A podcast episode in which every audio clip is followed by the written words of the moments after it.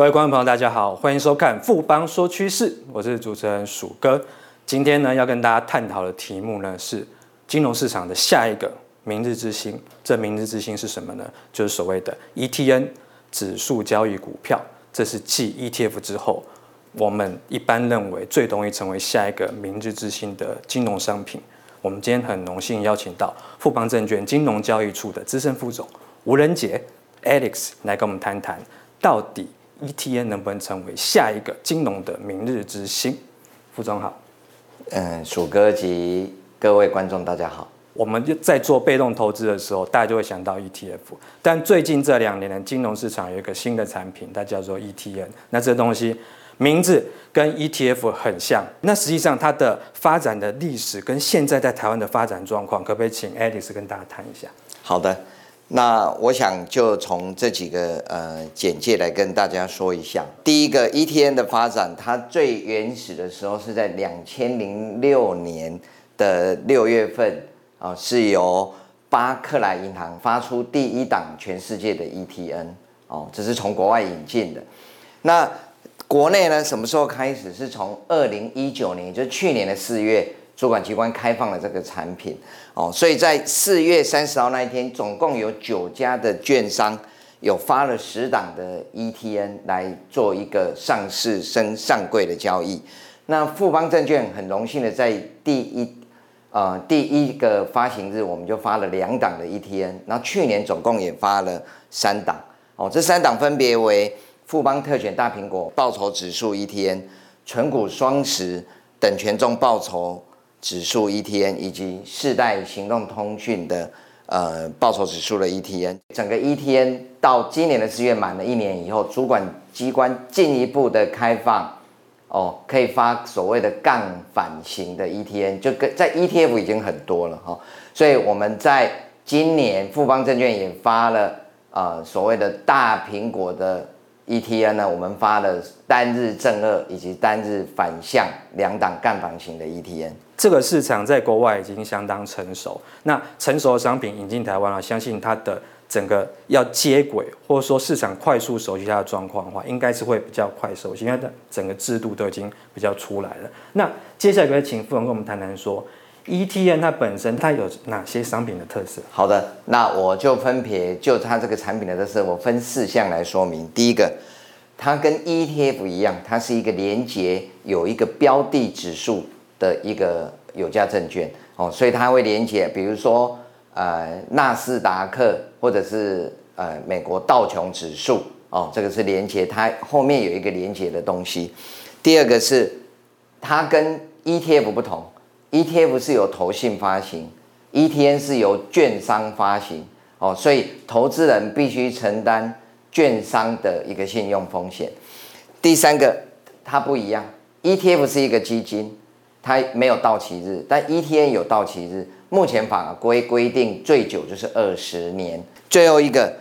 它不一样的地方是，它把这个收到我们持有股票收到的现金股利，它把滚入这个指数再投资，可以免去投资人的一些税负的支出。副总这边提到的四大特色，那实际上它的交易制度跟一般我买的股票，甚至是 ETF，有没有哪些相同或不同的地方呢？第一个。代号一定是不同，各位投资人可以看到，所有 ETN 的开头都是零二，原股型啊，就是不是杠反的，它的零二开头，它后面还有四个流水号啊，比如说零二零零零一哦，那假如是呃两倍单日正正二的那一种，它就会零二开头，再加三个流水号，最后再加一个英文字母的 L。那个 L 就是 leverage 的意思，就是杠杆的意思。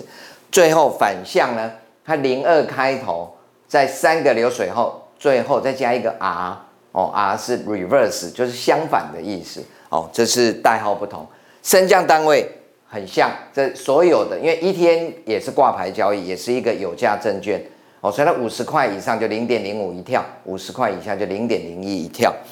涨跌幅。这个也是跟一般的相同哦，就连接国外的标的是没有涨跌幅的，连接国内的标的就有受到我们国内是上下十 percent 的一个限制。最后相关的交易跟所有的股票 ETF 都相同哦，它在集中市场，包含交易所跟柜买中心挂牌买卖，那它适用的交易税跟股票不一样，跟 ETF 一样，都是千分之一，股票是千分之三。那它有一些限制事项，这个是比较特殊的哈。目前因为这个产品刚开放一年多，所以它现在目前不可以当冲，不可以信用交易哦，不可以借券零股交易。另外，外国人跟陆资是目前还不可以买卖。然后最后，这个是我们跟主管机关在还在在在在沟通中，就是说它目前还不可以当做定期定额的标的。你只要越多的投资人熟悉它，那制度越完备的话，应该是后续的这些开放应该是没有太大问题。是的。那接下来要请问一下副总，ETN 有一个所谓的信用的风险，但实际上这风险到底有多大啊？这个部分的话，可不可以请副总跟我们提一下？这个信用风险哈，呃，是呃券商的信用风险，所以我现在跟 ETF 来做一个。比较好，那第一个我刚才有提到，这个是发行期间，好，ETF 它是基金，基金基本上假设你的资产规模最近一个月没有低于一亿元以下，它就是没有下市的；一亿元以下，它就必须下市。但是 ETM 不一样，它现在法规规定最长它发行的期间就是二十年，因为它承担的券商的信用风险。那主管机关一开始比较保守，他希望呃券商哦在二十年就让它一个到期哦，以免说太久了，那或许讲难听点，券商也有可能出了一些问题哈、哦。所以目前法规规定最长就是二十年，但目前大部分最长发行的就是像我们家发的五档都是十年了哦，其余都在十年以下。第二个是申赎机制。哦，因为基金是有申购赎回哦，那 ETF 有，那目前 ETN 是基本上都目前发的都是没有申购，但是有赎回，因为这是主管机关规定哦，你投资人要卖回给券商的时候，你要给他有一个管道，所以都有赎回机制。大家最怕的就是当你买了这个 ETN 或 ETF 要卖的时候出现了流动性的问题，那这个我想两个都有肇事，那因为。法规的规定，投信本身发基金，它是不可以做自营买卖的行为，所以它都是委托券商来做造市。那 ETN 呢？因为我们是券商自己发行，我们自己也可以造市。哦，我常举例说，自己生的小孩自己要好好照顾。哦，所以我们会基于要维持我们良好的商誉哈，所以我们自己造市，通常都会把这溢价的空间跟流动性都把它做足。好，那另外管理成本哈，就除了管理费以外的隐藏成本有没有？像 ETF 是有的，因为它所有的交易成本，呃，追踪误差，它都是反映在所谓的基金的净值，我们常听到的 NAV 哦，所以它其他的成本是反映在这里面。可是 ETN 没有哦，我们我刚才强调说，投资人就是他拿来跟我赎回的时候，我必须承诺他的连接标的的涨跌哦，那个标的指数的涨跌。所以其他的相关的交易成本，包含指数的授权费，都是由券商吸收。所以这一点对投资人是比较有利的哈，在 ETN 上。那最后一个是股利分配，那 ETF 通常是有的哦，它会有配息哦，不管季配或半年或年配。但目前 ETN 都是把这个收到的息滚入呃这个 ETN 里面，我们再投资，所以投资人是可以省去一些呃税负上的。减免。我们知道说有一个关键字叫做追踪误差，那其实这个就是 ETN 这边它相当有利的一个部分，就是 ETN 它就是直接去对应一个指数的价格。是这部分可以请副总再跟我们提一下，就是说 ETN 这边它价格的那个变动，它跟它实际上指数那个连接性是什么样子？我们就是用我们有一档 ETN 哦，就是这个嗯世代行动通讯的一个 ETN 哦，那这个。从这个这个图表上，这个紫色的部分哈，就是那一个我们 ETN 的走势哦。这个蓝色是我们连接后面的那一个报酬指数的一个走势。你会发现，除了这一段时间稍微有误差以外，后面都会跟的很哎，几乎都贴紧了这个指数。这这也就是说，我刚才一直强调，呃，ETN 必须由券商来承诺这个报酬指数的涨跌哦。其他的交易成本必须由我们券商自行吸收。买卖 ETN 其实基本上有两个风险，第一个你可以发行 ETN 的券商，一定基本上是一个综合券商。综合券商就是有经济、自营跟承销的三张牌，好，缺一不可。第二个，因为怕它倒，所以它设了一个中大型的规定哦。我自己说这是中大型，净值要一百亿以上，而且不可低于资本额哦，就是你不能有亏损哦。再来，你的资本适足率最近六个月要大于等于两百五十。它最近六个月它是很严格的，它是要连续六个月。不是六个月平均，要连续六个月都要大于两百五十。这资本适足率就是你的合格自有资本额除以你的风险性资产，就是你要用二点五倍的合格自有资本额来 cover 你的风险性资产哦，所以这是相当严格哦。再来，近期没有受到主管机关的一些处分，就我们要发行的时候都会去跟主管机关申请，看有没有最近被处分的一些函。好，最后。通通这些都规范好完以后，你发行也不是没有上限，就是我发行的总额必须小于我刚才这个公司资本额规定以外，我必须要小于我这个公司券商发行商这个净值的五十 percent，我不可以无限制发。也就是说，我还有一半的资本净值呢，我是准备来做一个备底的概念哦，所以。这个也算是很严格哈，就是说我等于有两倍的净值来来发一倍的东西。刚副总跟我们提到整个 ETN 发展的状况，还有 ETN 的特色跟它的交易制度，当然还有最重要的是跟 ETF 的不同，包括一些信用的风险，或者说其他一些特色。那我们下一阶段要跟大家谈的是。个别的 ETN 标的，我们可以请副总来举一些例子，让投资人能够进一步的了解 ETN 它真正的特色跟组成的分子是什么。我们先休息一下，马上回来。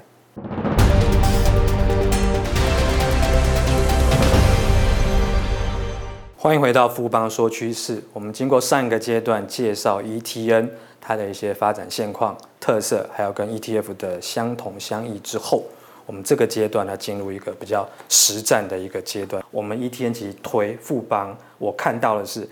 他推的这个几档的标的，其实都很符合市场的一个风潮，不管是苹果相关，或者说存股这几年最流行的，然后包括最新的跟一个五 G 世代的一个新趋势。其实这三档的话，各有各的特色。这部分可不可以请副总跟大家说明一下？我们去年。啊，二零一九年在四月三十号主管机关开放的时候，啊，我们第一天就发了两档，哈，是特选大苹果及存股双十，在第一天。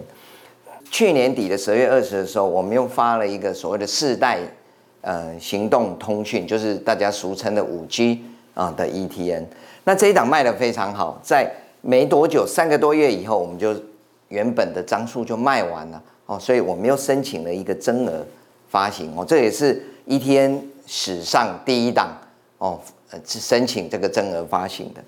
然后在今年的四月满一年以后，呃，主管机关开放了所谓的干访型哦，所以我们又申请了一个以第一档大苹果为主题哦的指数，那我发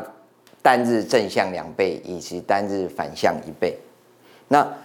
我就这几档里面哦，简单跟投资人讲一下哈。大苹果啊，我们就是从台湾每年苹果公司公布的供应链里面，我们从里面挑选哦。那它权重是十二 percent。那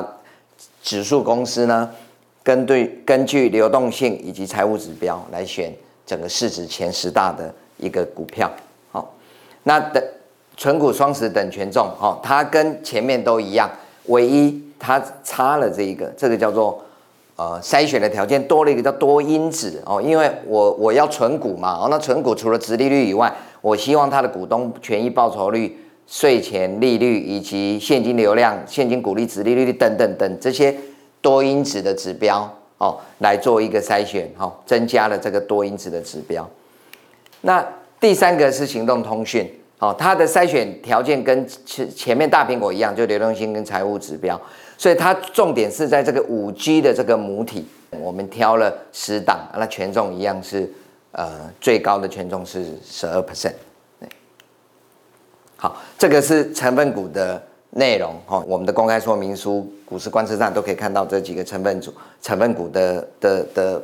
排序。哦，可是要提醒投资人要记得，这个每年会定审一次，哦，所以要记得定审以后，这个成分股成分股可能会做删除或者增加，哎，类似这样。副总这边提到有一个很重要的重点是说，像 ETN 以富邦这几档为例的话，其他都是几乎都是有一个固定的市值比例。那这个东西其实我觉得是它的一个非常大一个特色。万一它有一个比较大的波动的话，相对来说比较不会那么的稳定。但是这边的话，它有控制住台积电一样在特选大苹果因为那十档里面，问题它最高它的市值就只能到十二嘛。所以变成说它没有办法一档影响全部。那另外还有一个部分是说，今年又更新进一步，就是刚刚副总提到。就是我们在杠杆跟反向的部分的话，也有新产品的推出。最后这个部分，请副总来跟我们大家说明一下，什么叫杠反？好，那我一开始说这个是一年以后，就是今年的四月份才可以发呢。所以我们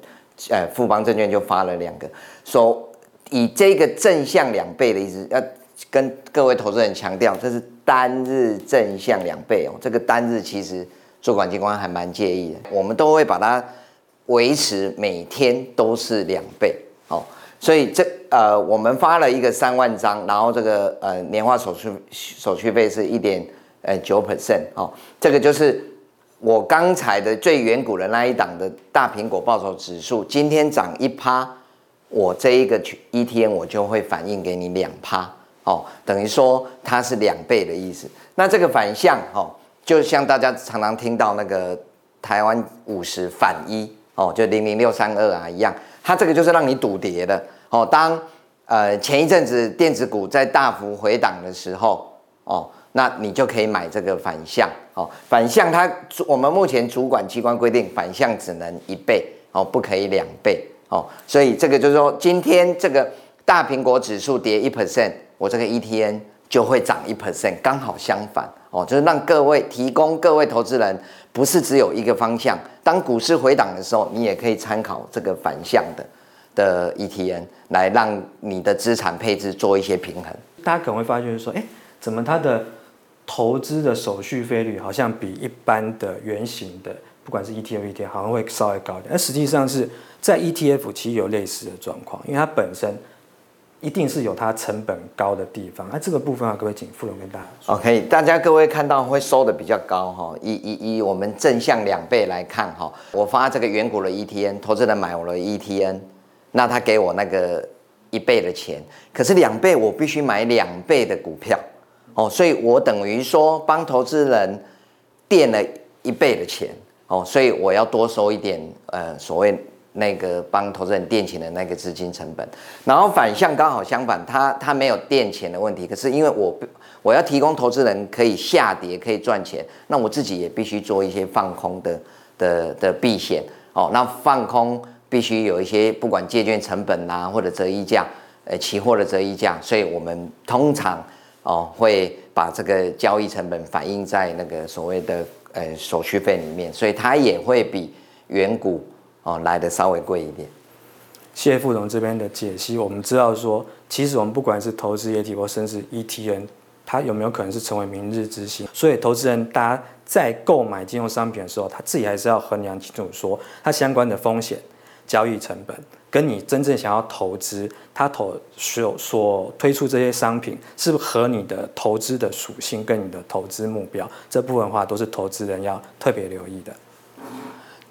经过今天的节目呢，相信各位观众朋友对于整个 ETN 它的发展历程还有特色，然后它跟 ETF 相同或不同的地方，还有它的投资人在选择商品的时候，你是什么样的投资属性，应该都有更清楚的认识了。那我们也非常谢谢 Edis 副总，谢谢鼠哥，谢谢，希望投资人在买卖 ETN 都能赚大钱，谢谢。富邦说趋势，我们下次见。